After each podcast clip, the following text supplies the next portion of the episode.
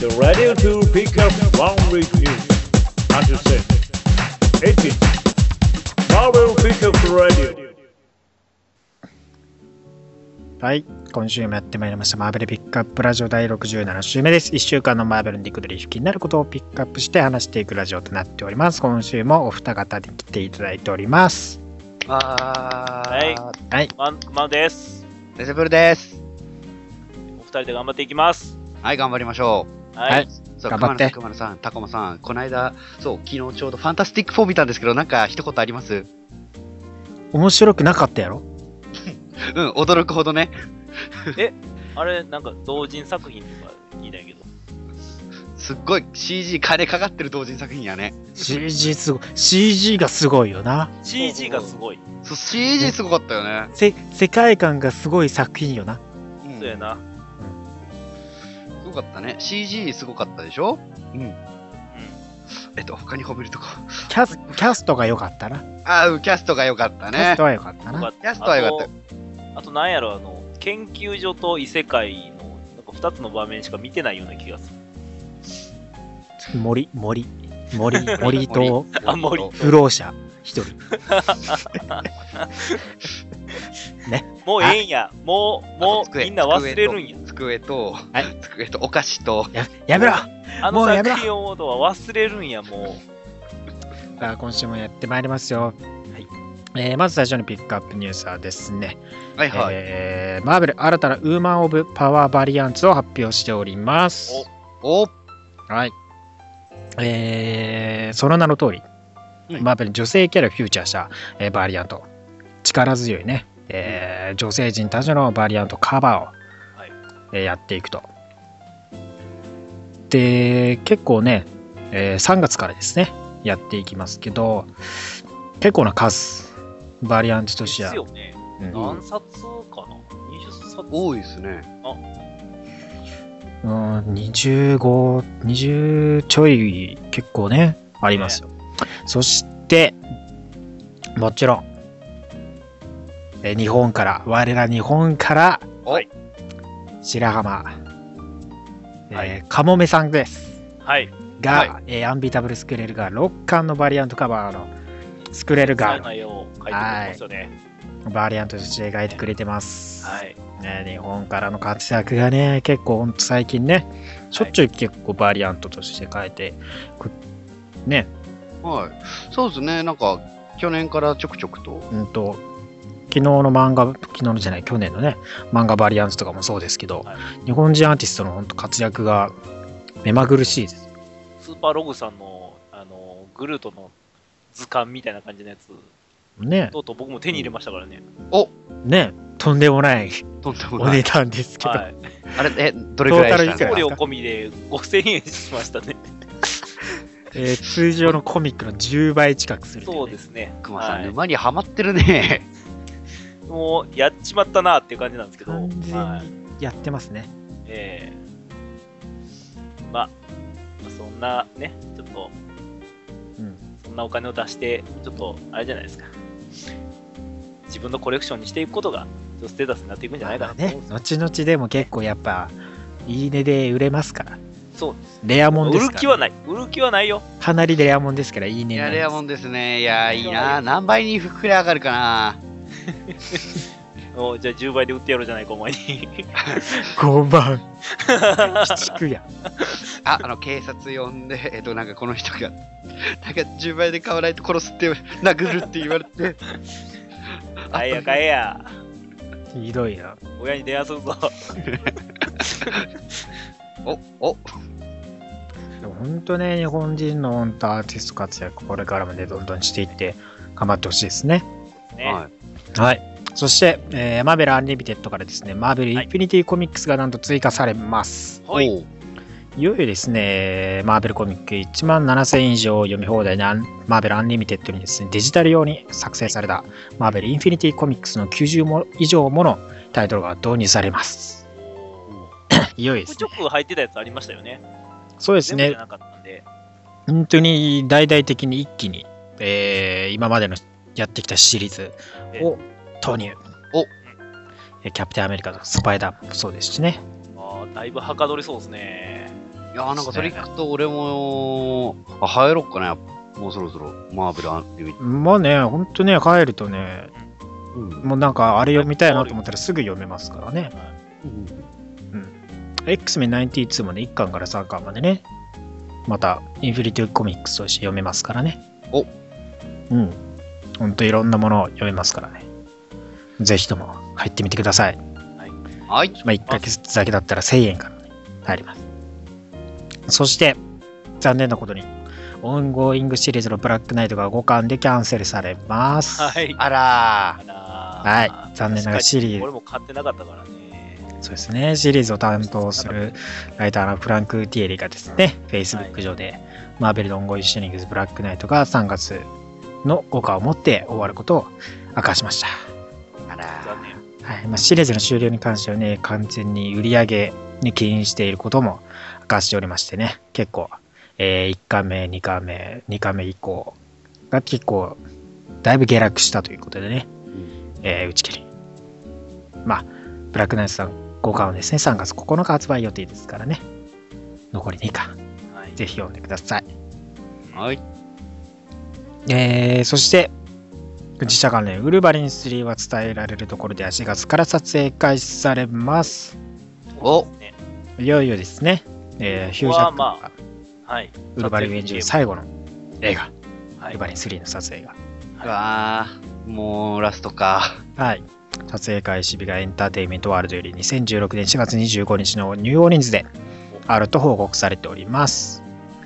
えーこのね、ニューオーリンズですけども、チャニング・テイタムのガンビットもニューオーリンズで撮影があると報じて、報じられておりますからね、うんこれは何かあるのか。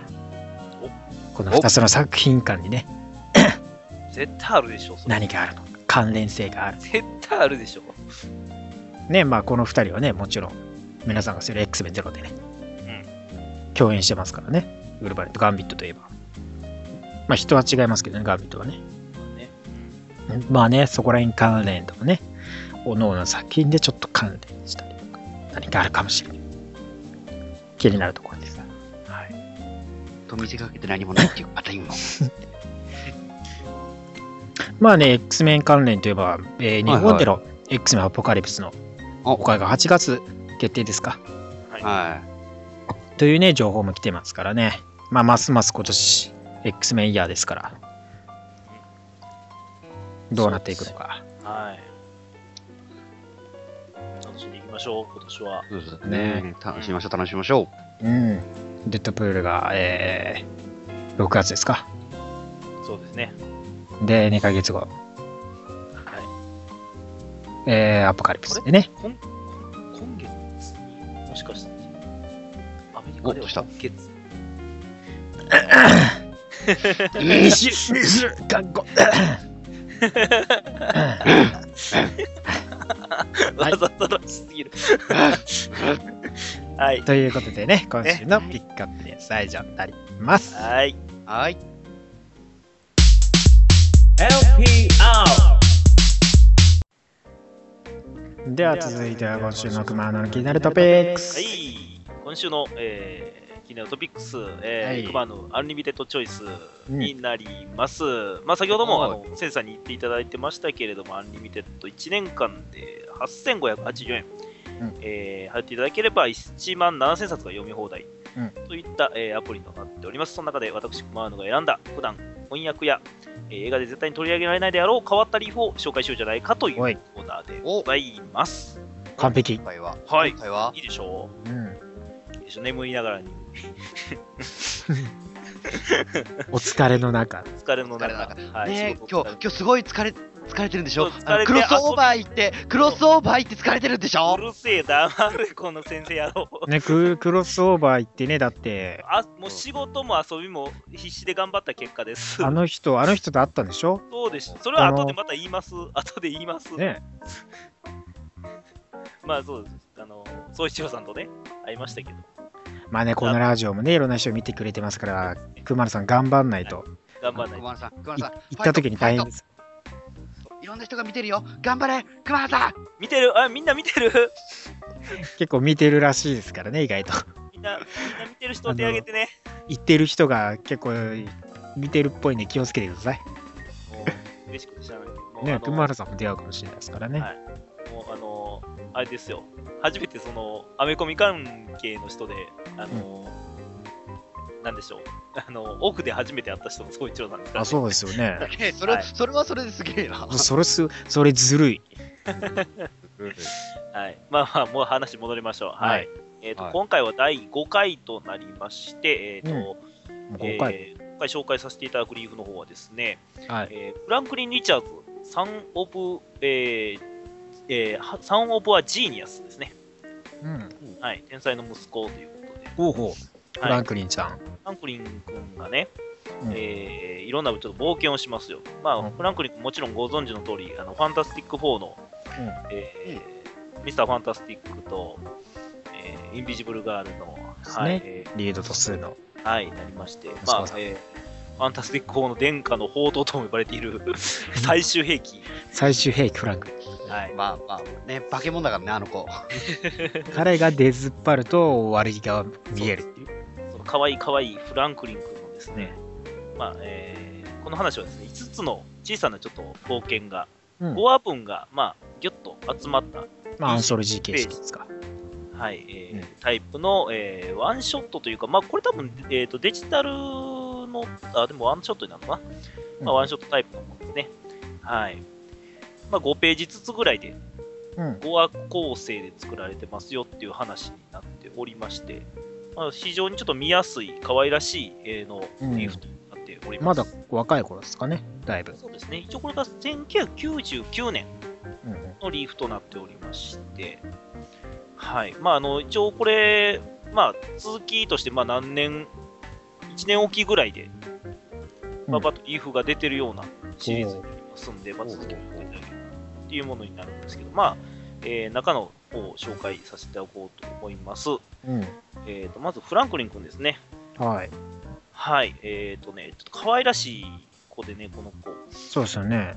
ね、まあ、いや人間味あふれる子なんで、うん。科学の宿題がね、ちょっとできてなくてね、ほう。えー警備法を使うんですね。仮病を使うんですか、いきなり。はい。いいきなり？おお母さんにですね、もう警備を使ってんのバレてるから、ちゃんとしあの勉強しなさいと。宿題を言われるんですけど、まあ、科学の宿題何やっていいのかわからない。うんおとお父さんでもちょっと詳しく調べてみたら、ああ、何やっあてかんあかんあか何やってるのか詳しく調べてみたら、ん。レベルが違いすぎる。ろくでもないことしてるね。お父さんを詳しく調べてみようと思って、フランクリン君すごい暴挙に出ます。ほう。はい。えーミクロポットというですね、えー小さくなれる、えー乗り物に乗ってですね、えーお父さんの体の中に入ろうとします。あのー、なあんかね。の、、調べるの意味が違いますね。あのー、はい。あの、親が、親がね、あの、ちょっと頭飛んでると子供も頭飛んですかね。も親なら子も子ですよ。はい。で、ちょっとまあ、操縦が不安定でしてね、はいえーまあ、えー鼻の穴から入ります。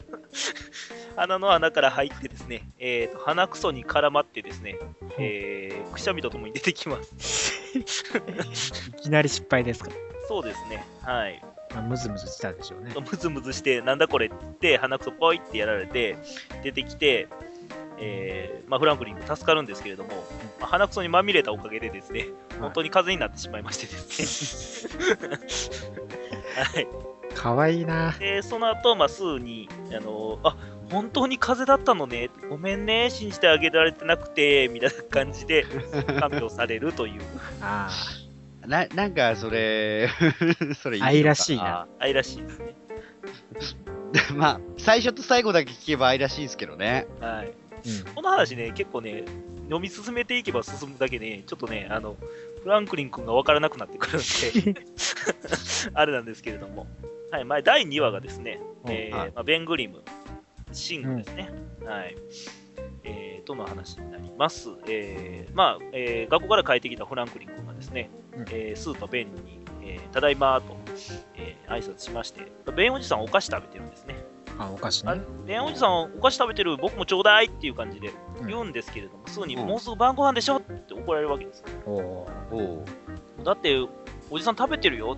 おじさんママのボスだからいいんだよ、みたいな感じ。で、まあ、あの、ベンはですね、まあ、いっぱい食べれば俺みたいに、あの、大きい男になれるかもだぜ、みたいなことをうん。そしたらまあ、フランクリン君ひらめきました。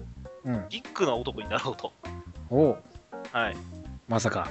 で、あのまあ、えーっとね、えーいつもそのフランクリンに付き従ってる、まあ、ロボットですね、ハービーがいるあ、ハービーさんね。ハービーに止められつつも、うんここに入っちゃいけませんよって言われながら、うっせえな、ハービーとか思いながら、こ口が悪いな。悪いなぁ。口が悪いな、フランクリン。やろうと思いながら、えーっと研究室に入っていくわけですね。あのお父さんの研究室に入っていくわけですよ。うん。もうずっと止めてるから、もう、あの、あこの音はドクタードームの音だきっとドクタードームが悪いことにして違いないんだって言って、えーハービーを追い払います。ハービーが大変だーって言って、えーどっかに行きます。おちょろいな払い方が。感じでちょろいなっていう感じで追っ払ったんですけれども、うん。まあ、そこにあるちょっと、あのー道具の一つにですね、えーと、またエクスパンダーという、えーアイテムがありまして、それを使うと、あのーまあ、体を大きくすることができますよっていう装置になりまして、まあ、試しにスパナで使ってみると、まあ、でっかいスパナになるわけですね。じゃあ、それをまあ自分に当ててみたらどうなるのか。フランクリン自分に当てたんですけれども、うん。えー体がボール状になりまして、もう、あの、なんでしょう、普通に歩けない、あの、胴だけボール状になってしまって、あゴロゴロ転がるような。うん。うん体になってしまう。まあ、あのフランクリンの嘘に気づいて引き返してきたハービーに元に戻してもらったんですけれども、まあ、事なきを得たんですけれども、うん。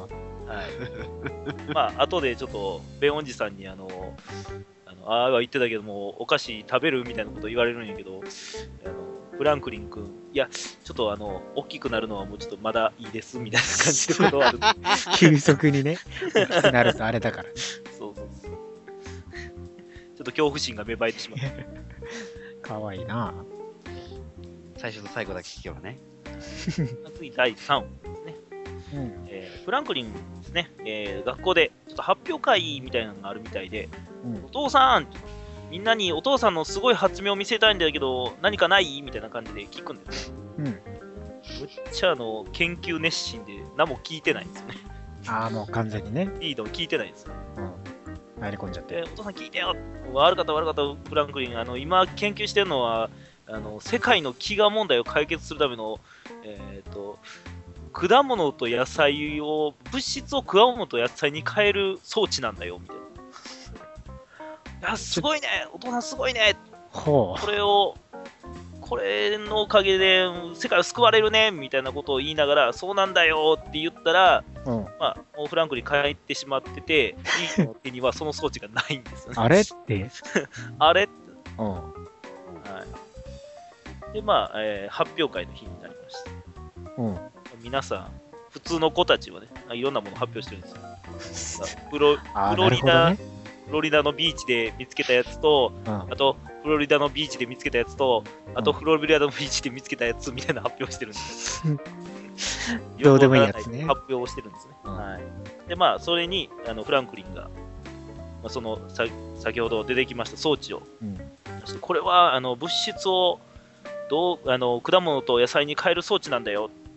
みんなに見せてあげます。うん。そしたらですね、あれ？みんなが果物と野菜に変わっちゃった。当たり前やろ。あここれやべえや、これ。ってややべえ、これ。助けて、ハービーハービーが、うん。まあ、えっ、と、まあ、戻し方を探してきてくれて、お父さんに聞いてきてくれて、うん戻すのはいいんですけど、なんかどうもね、ちょっと得体の知れない液体をね、その、あの野菜にかけないとですね、元に戻らない。こしかもですね、あの、えーとまあ、この液体をかける、まあ、くくっさいくっさい液体なんですけど、かければ98.23%で、えーゆえー、98.23%元に戻ってますよ。う。うん。はい。あれ？ということで、あの元にみんな元に戻る戻ったんですけど、ななんなんだよ、これ。むっちゃ臭い体になってるけど、どうどうなってたん、俺らみたいな感じになるんですけど、最後ね、えーとね、チェスター君、うん。チェスター君のね、頭にね、茎と葉っぱだけ残ってるんですよ。ああ、数パーセント残った。戻んなかった。残りあーあー、1.77%がチェスター君の頭の葉っぱだったっていう なるほどね。なるほどね。なんだろうな。気違いじみてるな。さすがですね。ね、ちょっとジョニーとの話なんですけど、うん。お父さん、じゃあお父さんじお母さん、ジョニーおじさんと一緒にスキーに行ってくるよ。いや、今夏なんやで、みたいな話になって。もう夏なんやけど、みたいな。マジかよフランクリンダメなんだって、みたいな感じで諦めるんですよ。いや、大丈夫。お父さんのラボからパクってきたこの天候操作できる装置を使えば大丈夫だよ。んでも、お母さん、もう、かたくなに断っても、部屋戻ってなさいって言われる。フランクリン君、部屋の中で、その天候操作の装置を使うんですけれど、雪、雨、雷、トルネードと、天候が恐ろしいほど変化しまして、はい。お母さんにボロボロになった部屋で、フルネームで、おい貴様、フランクリン・ベンジャミン・リチャーズ、どういう料件だと 怒られ。フルネームで呼ぶって 相当やろ。マジゲガチギレじゃないですか。ガチギレしてるぞ。ななんの、何の弁解もございませんみたいな感じで、ガチ謝りしてる。まあ、ジョニーと絡んじゃうとね。ジョニーとかなんじゃう。まあ、ジョニーじ実際何もやってないんですけどね。これはね。フランクリン君完全にもうやらかした感じなんで。まあねまあ、やらかしてるっていうのもこの全部の話でやらかしてるんですけど、うんうん、やらかしてるな。最後はですね、あのハロウィンの話になりまして、はい。えーっとですね、まあ、あの、今日はですね、えーまあ、ニューヨーク大変な日だと。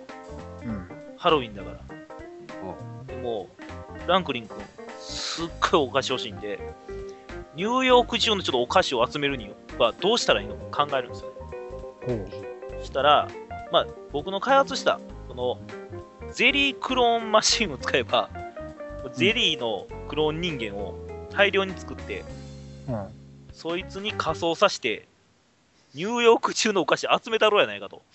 なんだそれ。うーん。ゼリー人間みたいなのをね、大量に生成する。え何それ怖い。それに、まあ、スパイダーマンとかソウとかね、ウルヴァリンとかも変装させて、お菓子を大量にもらってくる。ほ家の中にお菓子だらけになりました。う。うん。これ俺のもんやったら、まああの、ゼリー人間も腹が減ったので、みんな食べようとするんですね。あそう俺のやから全部食べんなよと。あ。おう。俺のだぞ。ひどい。でお前ら、お前らそんなことするやつ全部溶かしたるからなって言って、ひでえ。溶かしてあの大量のゼリーができるんですけど、うん。はい、その後、えーお母さんに、フランクリン、ゼリーがいっぱいあるわよ。今日はお菓子いっぱいあるから食べに来来なさい。いや、ちょっとゼリーを勘弁してください。みたいな感じの終わり方。ひどいな。天才はやっぱ違うね。そうですね、あのーこのね、フランクリン君ね、どうしたんでしょうね。なんかあの、ボケすぎなんですね。こんなにきちってたっけ彼っていうくらい そうですね、ちょっとやってますね。だいぶ困ったちゃんなので、人の発明品勝手に奪うは、まあ、親が親だし。結局な。そうなんですよね。でもね、このね、ねすごく絵は可愛いんで、すごいとっつきやすいと思います。まあ実際すごい読みやすかったんで、なるほどね。まあ話もシンプルですしね。シリーズ結構出てまして、えっ、と、一応これ1999年の話ですけど、あら結構前から。そうですね、まあ、ちらほら、まあ、えー、と、毎月出てるとか、そんなレベルじゃないんですけど、んえー数ヶ月に一遍ぐらいのエースで、2008年ぐらいまで出てますね。へなんで、ちょっと可愛らしい絵なんで、まあ、心の癒しに見てもらうような感じ。殺伐としたヒーローの戦いを見てるうん。時にちょっとドロドロしたものからね。少しちょっと癒しを求めてそういうのを買っていただく。可愛げならね、求めて。ハハービー大好き。ハービーがいいですよね、またね。世話係的な漫画ね。そうそうそう。二人で冒険を見るのうん。面白いんじゃないでしょうか。いやいや、今週もためになる話ありがとうございました。ありがとうございました。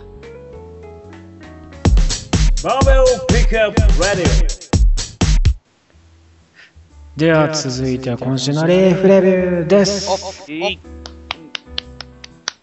まあもう今週といえばもちろんね、はいもう新たにやってきた、うんマイルズ・モラレスこと、スパイダーマンうん。一巻ですよね。はい。もうね、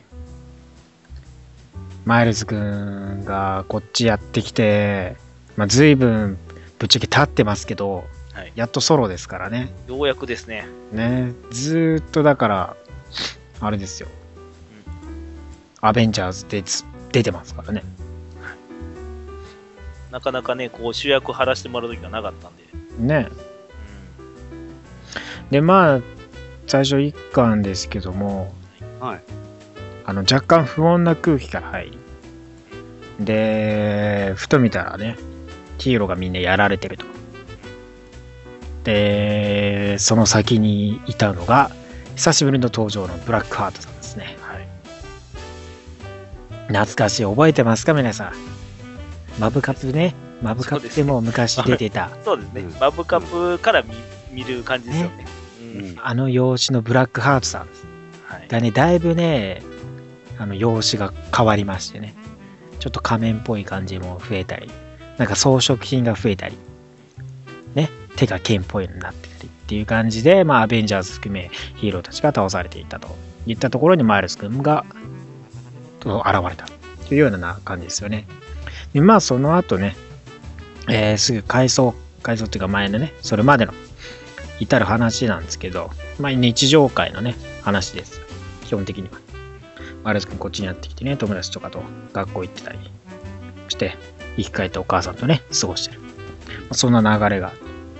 で、普通の生活をね、送っているところで、まあ、えー暴れてるね、連中に被害に遭ってる一般人を助けて、で、まあ、その暴れてるところの中心に行けばブラックハートさんがいて、で、まあ、ヒーローたちが次々と倒れていって、で、サムもね、最後一人頑張っていたんですけども、もうやられてしまうと。で、ブラックハーツと戦う中で、そのね、サムのシールドを解釈して、攻撃したり、そうですね。防御したり、なかなかレアな絵です。ねうんマーレズ君完全にシールドも、シールドを使って戦ってます。うん投げられないですけどね。で、まあ、ブラックハートさん結局諦めて、はお前、お前、絶対ぶっぶっ飛ばしに戻ってくっからなっつって消えるんですよ。なんですけど、そこにね、ちょうど現れたのが、なんと、君は何をしているんだ？って言いながら現れたのが、ピーター・パーカーですね。おはい、タイミング悪いことにね、あのーマイルズ君がみんなをボコしたんじゃないかという、ああらぬね、あのーあなるほどね。勘違いをしたんでしょうそうね。いう風に見えてしまってるわけね。でしょうね。はい。なるほどね。建物奪ってるしね。そうなんですよ。戦い誰もいないですから。逃げた後に来ちゃったんでね、ピーターさん。で、マイルズ君ね。ね、マイルズ君しかもサム・ウィルソンのね、キャップキャップのシールドも持っちゃってますからね。君は何をしてるんだ？って言ってめっちゃね、言われてます。なかなか不意打ちでもそうは倒せへんで。ね、なかなか、なかなか倒せんじゃん。そうそうパンチくらいじゃなかなか倒せんはずなんですね。まあね、まあ、すぐ誤解は解けるでしょうからね。はい。別に他のね、キャラクターが目覚めたら、万事解決ですけど、なんかピーターとマイルズ君のなんか仲が悪くなるとかちょっと嫌ですよね。あのまあ多分まあまあまあまあ、機械でその二人の関係が作られていくような感じじゃないかなと思うんですよね。新たにね。まあ、まあ、あの、勘違いはマーベルのね、あの、お家芸ですから。こうワクワクさせといて機械に買ってもらうためだ。ねまあ言葉足らずもありますからね。そうそうそう。そうそうそううん。よくあるよくある。うん。ね。まあそんな感じの一巻でね、マイルズ君を前面にこう、なんだろうね、日常会から合わせ、戦い方とかもね、まあなんか、マイルズ君を紹介するような、また改めて、な一巻って感じでしたね。そうですね。うん。で、もう一巻一巻があるのはリ、リミテッドシリーズのね、えー、デッドプール Mercs for Money はい。がね、ありますけど、完全にね、グロいですね。グロいですか？あの、そうなんですか？もう、このね、この連中がね、やっぱね、すぐ人に撃たれ、切られ、血が出て、もうね、キリ、もう血がどどっからともなく出てきて、もう、足やられ、デッドプールがやられ、うんブシャーと足を切られ、あれ、黒表現しかない。グロ表現ばっかり。で、まあね、この、マックス・ボン・マーニーですけど、まあ、とあるものを得ようとしていて、デッドプールによって引き入れられて、で、まあね、えービヨンド・コーポレーションという会社をね、まあ、襲ったりする中で、またね、そこに、えー敵として、クレイジー・ギャングというね、懐かしい連中が、それをまた奪いか、奪おうとして、横槍を入れてくるとかね。クレイジー・ギャング知らないですか？知らないですね。知らないですね。あの、ピエロみたいなやつと、デブのババアがいる、あの、クレイジーギャグ知らないですか？だいぶクレイジーそうです。トランプパンっぽいやつもいるけど、知らないですか？トランプマン。80年代に初登場してますけどね。まあ、結構昔のね、まあそんなに活躍はしてないですけどね。はい、まあいるんですけど。まあそいつらを退けて帰って、まあ、ゲットしたものを見ると、まあ、えー、様々なキャラクターたちのデータが映し出されてるみたいな感じですかね。まあそういうレア系なね、データ系な情報が入ってる感じっていうものだったみたいなね。うん。まあでも、なんていうんですかね。まあ、デッドプール好きな人はいいんじゃないですかね。ほんとね、今のだから、あのーオンゴイングシリーズそのままの感じの系譜なんで、そうそう、 Mercs for Money もそうですけどね。スティングレイとかいい。デッドプール軍団がいますから。ね。うん。まあ、デップー好きなら買っておけばって感じですね。まあ、何作出んねんって話ですけどねね。やりたい放題です。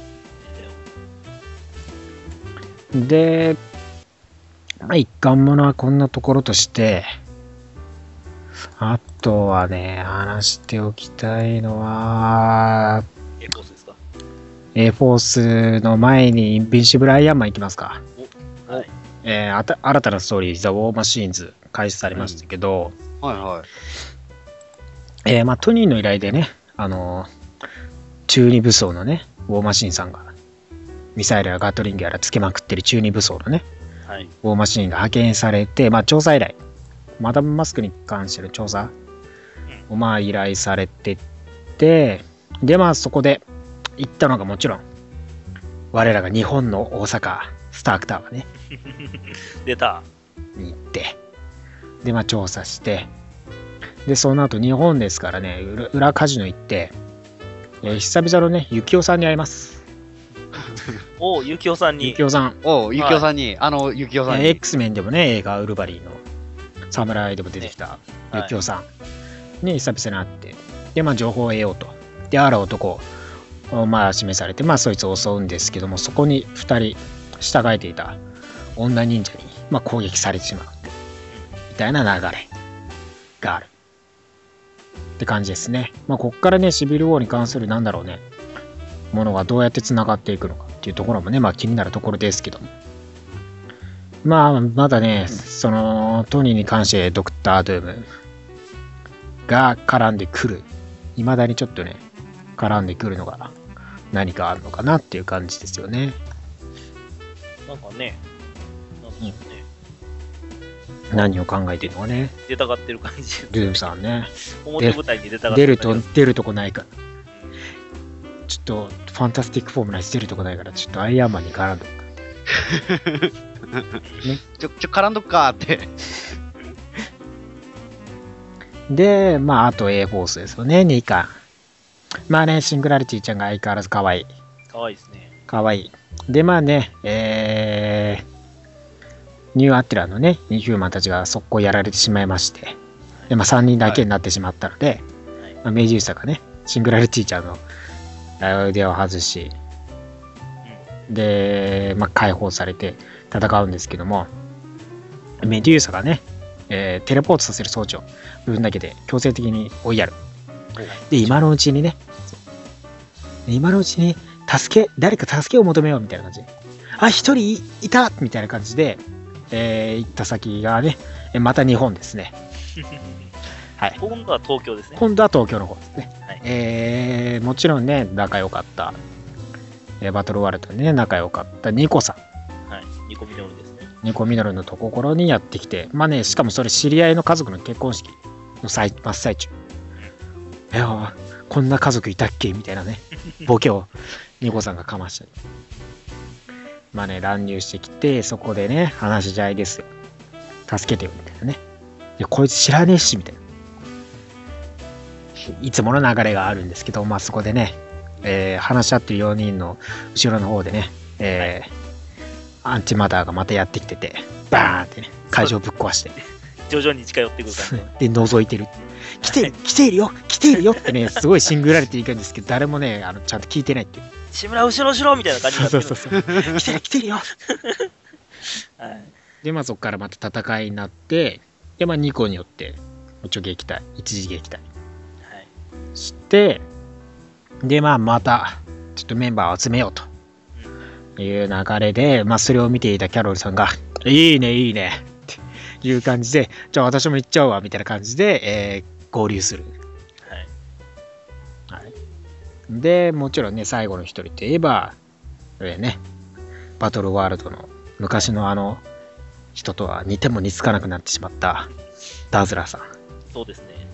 かなりいかつい感じになってますね。アリソンさんはね、今、とんでもないね、パンクロッカーみたいなはい風貌ですから、シングラリティ見た瞬間ね、何があったのみたいなね、心配されましたね。もし歌手業はもうやってないですかね。ね、今なんかスケートの、なんだっけ、あのスポーツ。ちょっとね、名前忘れたけど、スケーわトで滑りながら、野蛮な感じの。そうそう、あの、ボールを奪ってゴールする。あのね、そう、前映画でもやってて見たんですけど、スポーツ名名前忘れましたけどね。まあ、それでね、やってる最中ですから、あのぶん殴って、来たシングラリティをぶん殴ってね、試合を続行する。暴挙です。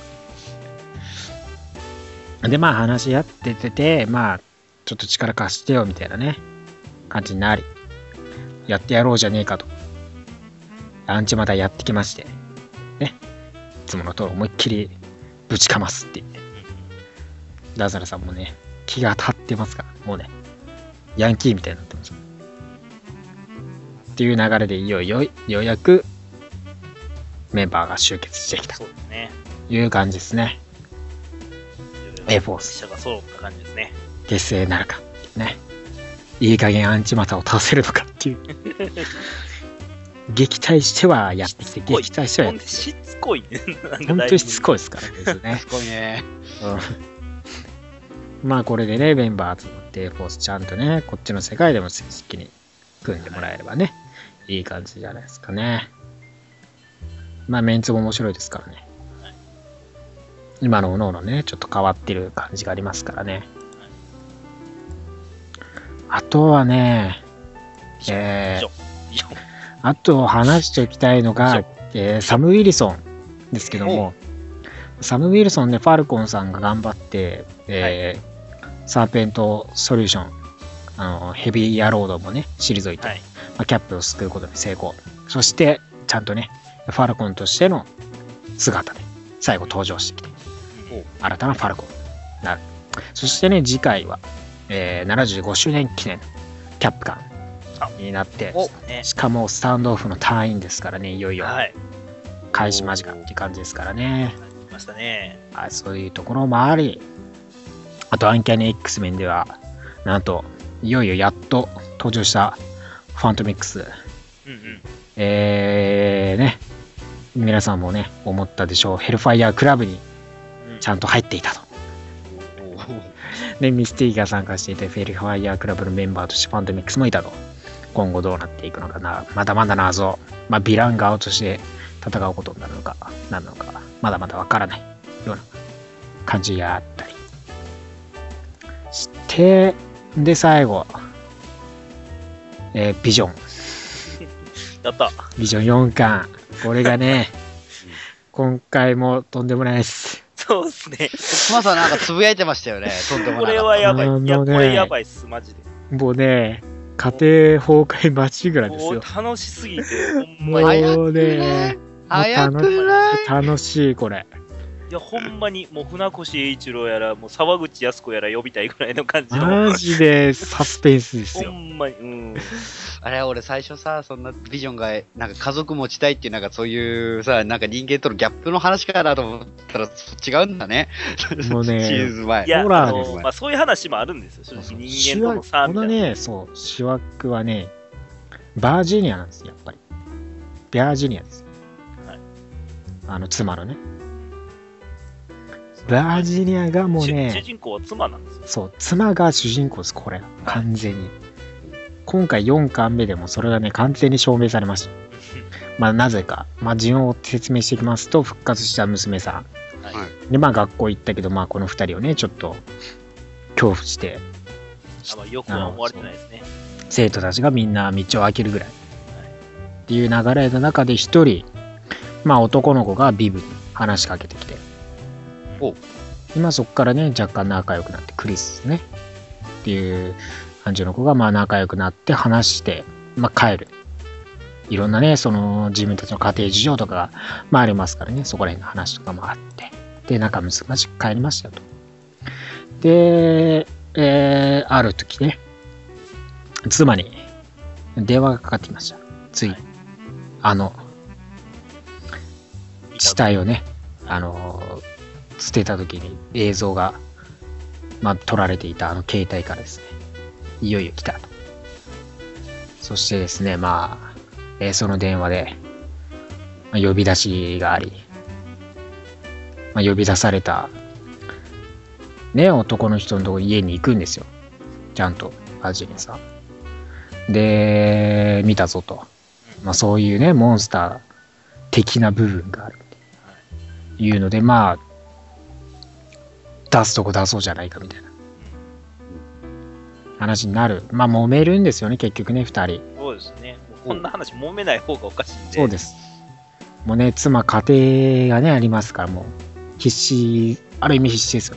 もう怒りも、もう銃取り、銃持ち出して、も銃そうね、脅してますから、完全に。ね、そうしてますから。はいまあ、聞くわけないんですけど。ね。そんなことも知らずにね、バカですから。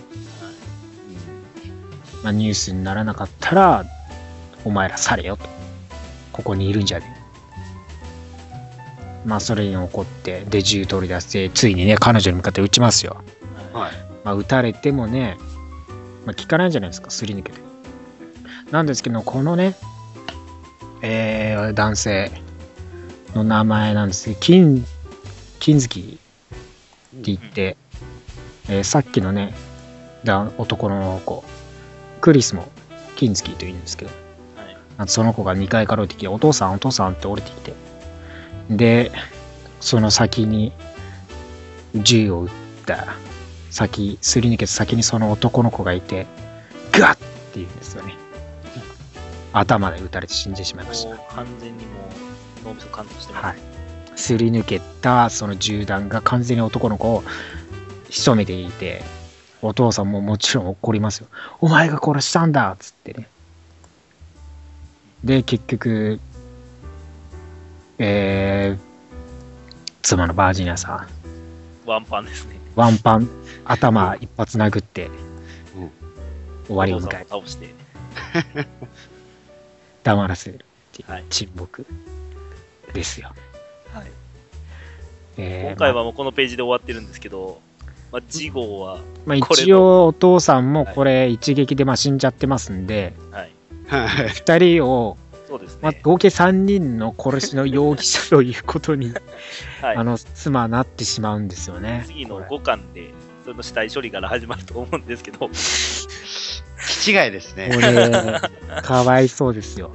はい。妻は殺す気なんてなかったです、そりゃ。そうですね。でもね、う撃ってきて、それすり抜けて、偶然ですけどね、まあ、息子さんが死んでしまい、で、もうどうしようもなくなっちゃって、その男の人もワンパンで殺す。もうね、カサスですよ。もうドロドロですよ。もう、まあね、もちろん次回ビジョンが捕まるカバーが描かれてますから、もしかしたら、あらぬ容疑、妻ではなくてビジョンが殺されてしまうんじゃないかみたいな。いや、どう考えても妻がおかしいんですけどね。家族はまだその後誰も知らないですからね。そうなんですよ。妻だけこ。とになってるとは。結局だって息子、娘がね、グリムリーパーは死んだのが知ってますけど、それからこういうことになってるってことは全く知らないですからね。もう罪に罪を重ねて奪わない感じになってますからね。ですよ。一方でね、その妻が一方で男性の家に行く中、一方でお父さんヒーローとしてヴィランとね、モンスターと戦ってるっていうそのシーンをね、その入れてるのがまたやりにくいですよね、このギャップが。正義を貫いている裏で、裏で妻がこんなことになっていると。もう、もう、ね、気違いで怖いよ、あ俺。サスペこれでどういう終わりを迎えるのかね、そうなんです本当に気になる。もう売り上げワクワクしてじゃない。売り上げ的にはどうなんですかね？いや、これいいんちゃいます？で結も。構いいんじゃないですかね。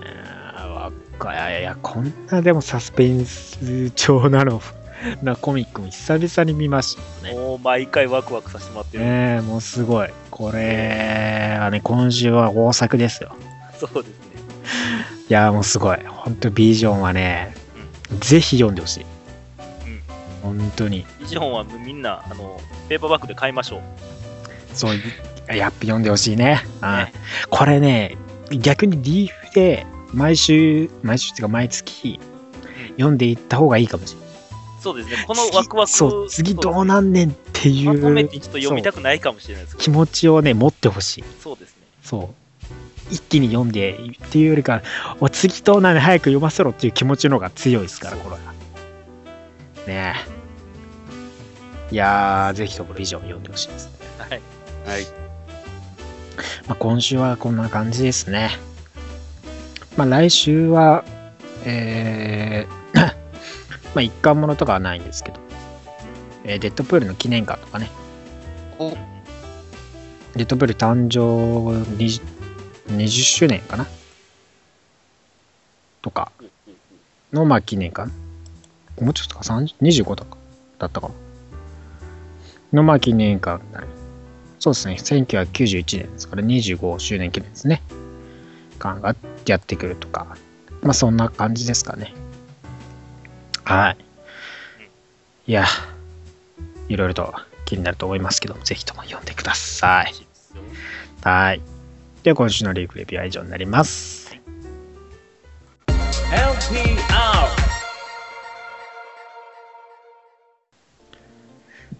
では続いては今週の話題です。今週の話題は発売されました18禁翻訳本ジェシカ・ジョーンズを語るです。はい。まあ、18禁といってもそこまでえぐい内容とは、まあないですけどねまあまあ、その日本で発売されている18禁とはまた違いますからね。違いますね。うんまあ、向こうは婚約コードが結構きついので、厳しいんでね。ええ日本で出る場合には、まあ、そうそうそう全然普通の本として出てますけど、そうです、そうです。だあの、ヤンジャンとかの方がよっぽどエロ黒です。うん。ぶっちゃけ。ねはい。あ、バレた余ったか直接的な描写はないですからね。バレた余ったか、うんまあでもね周りが、一番多いその、はい。なかなかマックスシリーズを、まあ、読む機会っていうのは常々言ってますけどなくてね、あいいですね、だからね。うんうんまあ、内容とか知ってもなかなか読む機会なくて本当にいい話がね、ちょっとね、深いんで、正直翻訳本で読むのはしんどいんですよ。そうなんですよね結構ねまあ翻訳本じゃないよ。翻訳本じゃなくて、原書か。原書ね原書で読むのはしんどいんですよ。結構ね本当に内容的にも濃くてその話のねやり取りとかがやっぱその読み進める中で重要な重きを置かれるようなものではやっぱあるんですよね。まあ大人向けっていうのもありますからまあ、言い回しとか描写とかもそうですけど、やっぱ読んでいかないとわからない。ちゃんと。って感じのもので。で、今回は9巻分ですか。はい。はい一応、そのジェシカ・ジョーンズのね、コミック的には、まあ、2つのストーリー分、はい。まあ、アーク分がまあ読めるという感じですよね。まあ、事件に巻き込まれた、政治のちょっと事件に巻き込まれた話と、うんあとはリック・ジョーンズの話とですね。そうですね。はい。ビッグ・ジョーンズ詐欺ですけどね。そうですね。まあ、何が怖いかっていうのが、まあ、ある意味で言えば、この2つははいはいは描かれてるわけですよね。結局のところ。まあ、政治っていう裏のでかい何かが動いてるっていう中では、自分は本当に一つの駒として動かされてるだけで、そうですね。何にもできなかった部分。恐ろしい強大な力が動いてるっていう部分では、なかなか怖さがあったけど、まあ、なんとかすれば打開はできるような流れですよね。まあ、なんとかその自分を保てた、そのジェシカの勝ちみたいな感じになるんですけどね。そう、だから普通の人だったらもう諦めて、そのまま引っ込んじゃう。そうですね。まあ人の方が多いだろうしまう。そうそう。そっちの方が楽ですからね。ね。っていう感じなんですけど、なんとか自分の意思を保って、はい。やれることやって、まあ一応、いい解決にはなった。まあ結局は、その、それこそまたね、後ろのでかいシールドという力の、まあ、おかげであるっていうのがね、そうですね。最初そこがまた皮肉っぽいんですけどね。結局でかい力の前には自分はスーパーヒーロー過去だったとしても、まあ、微力な部分があるっていうね。い。なんかアベンジャーズっぽいやつらの写真撮ってますからね。ね。まあ、アベンジャーズ時代っつってもね、本当はいなかったですからね。いた描写一度もないですからね。これまでね。まあでもね、一番そのドラマとの違いといえば、ドラマのそのパッツィが代役としてやってたのが、まあ、キャロルさん的なね、そうですね。役割を、まあ、今パッツィではドラマでやってる。まあ、キャロルさんはね、女性陣と本当誰とでも仲いいですからね。うん。うんそうですね。うん。昔からの人物がってる。結構、そうですね。顔が広いという。ね女性なら誰でも知り合いみたいなね。女性ヒーローってたシーハルクさんとキャロルさん、ほんとね、人脈が広すぎる。誰でも知り合いって感じね。ここも、シーハルクとかやったらもう、あれですもんね。もう力でも頼りになるし、うん。社会的地位でも頼りになるし。なんか二人は本当は姉御肌感がね、そうですね。すごいですそこが一番でかいかもしれないです。ね頼りがいがある女子トークとかもしますけどね。恋愛の話とかもね。まあ、個人的にはこの話は、あの、なんですかね、ルーク・ケイジとのまだ恋人同士の前の会話っていうのはいい良かったですね。そうね。まあだからね、その、一夜限りのね、ワンナイトラブ。っていう感じもあり、はいで、その後ちょっと助けを求めに行ったんだけども、まあ他の女がいたっていうね。まあだから私一夜何、やってんだろうみたいな感じになるんですよ。それ一夜限りの、その、はず、関係なのにワンで行っちゃったんだろうなっていうね。分かってたはずなんだけど、まあそこで行って、ちょっとそこで失望しちゃうっていうね、感じですよね。あそと、れはね、まあ、自分への、なんか、その、恥ずかしさみたいな。そうね、だからあれ、まあだから自分の弱さっていうのが自分で見えちゃったなっていうところですよね。まあだから、あとね、その、リック・ジョーンズ会はね、思い込みっていうのが怖いよね。あのね、人間って、その、騙す、本当に騙される、どう言ったらいいんですかね。騙されるときは騙されるんやなってそういうときもあるし、本当に自分が強い人間であっても、その周りが、複数がそう言ってたら、うんそっちに飲まれてしまうんでしょうね。まあ、だから例えば本当、まあこ、個々の力っていうのは微力だけどっていう感じなんでしょうね。そうだから強くても。結局これも、だから言うたら私何やってんだろうなんですけど、うん。ね、最終的には。自衛、なんだろうね。やっぱその、信じる信じないって難しいですよね。難しいですね。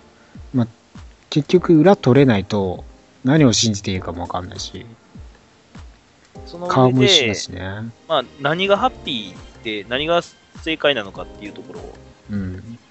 っていうところもそうなんですよね。この人らはこの嘘を信じてることが正解なのか、うん。えとも言ってあげた方が正解なのかっていうのが、まあ、同時に進行である不倫話そうともね。かかってるんでしょうし、うん。うん、まあ知るこ答えとがいんでしょうけど、うんいいのか知らない方がいいのかっていう、本当そこの。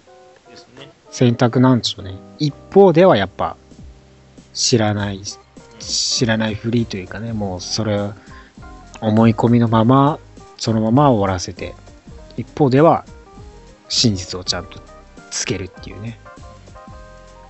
まあ、深い話のコミックですよ、これは。まあでも不倫の話の流れはやっぱ面白かったですよね。面白かったです。いや、そうなんですよ。冒頭にもね、書いてあるんですけど、うんはいはいそ。のテーマとしてね、テーマとしてっていうよりかは、その、なそのなんでしょう、リアルな描写として、まあ、あのファックであったりとか、そういう言葉の禁じられた言葉が普通に使えたりであるとか、ね。まあ、テーマとしてそういうふうにパッと出すこ、その例えば、まあ、ゲイの話であったりとか、うんあのそういう、なんでしょう、チャット、まあ、やらしいチャットの話題であったりとか、そうねいうのを出せるんですよね。こうマックスコミックスといううん。18金取り扱う話に至っては。まあ、2002年っていうその時代背景もね、相まってますよね、やっぱね。その時話題になっていうかね。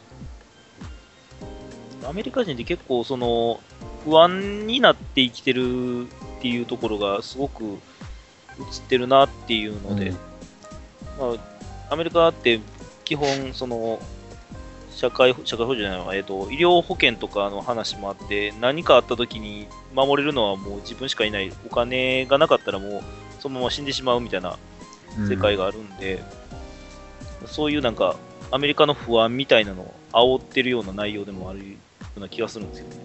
なんかね、まあ、終始やっぱ暗いっちゃ、まあ当たり前的には暗いんですけど、その暗さっていうのが、やっぱなんだろう、リアリティがあるうん面。その社会的な部分での不安感とか、不穏さっていう部分がやっぱ大きいですよね。でまあ、そのそれに対してジェシカは、まあ、もちろんスーパーパワーを持ってて、うん。人とは違って、明らかに優遇優遇されてる能力なんですけれども、それでもやっぱり闇の部分っていうのはあって、うん。逆にそれが、そのパワーを持ってることが、逆に人の戦望を誘導してしまったりとか。うん。だから、普段知り得ないそういうね、恐怖みたいなのを。そうですよね。生きるっていうことの難しさを、まあ、表してはいますよ。いや、難しい話してるね。ね。らしくないなと思いながら。まあ、まあ、大人向けっていうところもありますからね。いや、まあね、ほんとね、内容的にもやっぱね、そういう濃い部分をやっぱやってる感じがありますよね。いや、なおでも生きてるって感じはします、逆に。そうそうそうそう。なんかジェシカのだからその日々の生き方っていうのを、まあ、見てる。なんか事件が起きて、そこにフォーカスを当てられるとかじゃなくて、まあ、日々の流れとして、その一日のその時の出来事が、まあ、話がされてるっていう本当感じなんで、他のだからコミックド派手にとかそういうのは一切なく、ね。完璧でもないんですよ。そう。ヒーローとして完璧でもないんですよ。淡々と本当話されていってる感じがまたね。まあ、でも、ある意味それがい、まあ、一般人みたいな、一般の生活みたいなところはありますからね。そうね。まあそうだよね。刑事とのやりとりとか好きやわと思いながら、これ。ねこのタコマさんも、タコマさんとクマールさんでやったらどうですか？このやりとり。クソみたいなね。警察のやら、うざい言い方。そうね。まあ、ありくどいね、なんか根掘り葉掘り、そう。どこまで聞くねんみたいな。あーそういうねちっこいのいい、ほんで、ほんでね、この小回りむっちゃ好きなんですわ。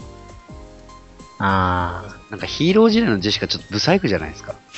これね、でもね、アーティストさんの味がある、これは。そのね、流行りの髪とかやってて、わざとらしくね、ブサイクにしてるよね。その時代を感じさせようとしてるしね。俺も確かにそのアーティストの描き方として、その鼻の下の線を描くのとか、本当は嫌いやねんけど、あの、うんそう描くことによってちょっと、なんやろ、雰囲気を出してるっていうのはあるんで、そうね。いや、だからまだ今ね、9巻までしか出てないんでね。ぶっちゃけ言えば、その、ドラマの、になった大大、なんだろう、アップルマン話。そう、大筋の部分が、まあ翻訳されてないんで、うんうん。正直。ああだからそうですねそうですね。これまず続けてくれるんやったらありがたいっていうところですね。全、だから28巻で、まあ完全にパープルマンの扱いが最後の5巻に関してフォーカスが当てられて、まあ後半なんですけどね、そのパープルマンがかかってくるし、オリジン話、ジェシカ・ジョーンズの話になってくるので、まあそこら辺までやっぱ翻訳してくれないと、ドラマ原作とはちょっと言いづらい。そうですね。うんそこまでやった上で、またルークゲージも出しやすくなりますしね、それやるとね。ね。ああ、確かに。ルークさんとの関係とかまだね、全然序盤のトントの部分しかやってないんで、これだけ見たときに、そのルーク・ケイジどんなキャラなんて全然わかんないんで、そうそうそう。だからね、多分ね、次の巻ぐらいからっすよね。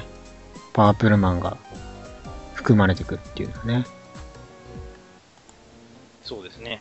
これまたちょっと続編が本当に期待してます。これ結構、売れてほしいですよね。売れれば多分第2弾出てくれるような気がするんですけど。ね。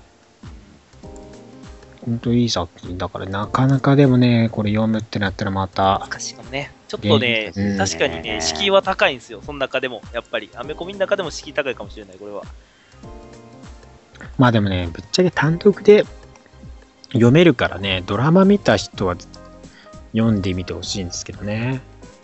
そうですね。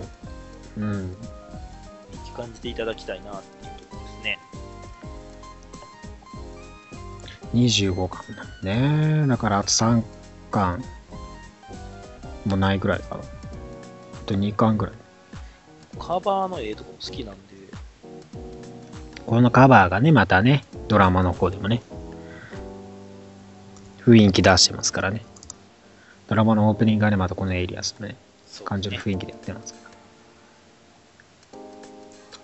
そうね、あと3巻くらい出してほしいですね。そう、出してくれないと、これが現象でオムニバスを買う羽目になるね、こっとろいいじゃない。また1万3000円吹っ飛ぶぞ。いやー、ほんと。まあね、私は翻訳で、翻訳だけなんで。うん、翻訳だけに手出しとこいや、というかね、そのマックスコミックスをね、アンリミに乗っけてほしいんですよ、僕は。どちらかと言ったら。読みにくい。あー。そうね。まあでもやっぱネットだ出すからね。完全にだからそう、その現象でペーパーバッグで買うしかないんでね、うんマックス系はね。そうです。母さん、母さん。無理のない、無理のない、ね。無理のない買い物をしなさい。ボリューム、ボリューム2ならね、に勢いで2590物を買うべきではない ね。はい。えー11巻から15巻のね、ボリューム2が2590円。えーボリューム3がね、2564円。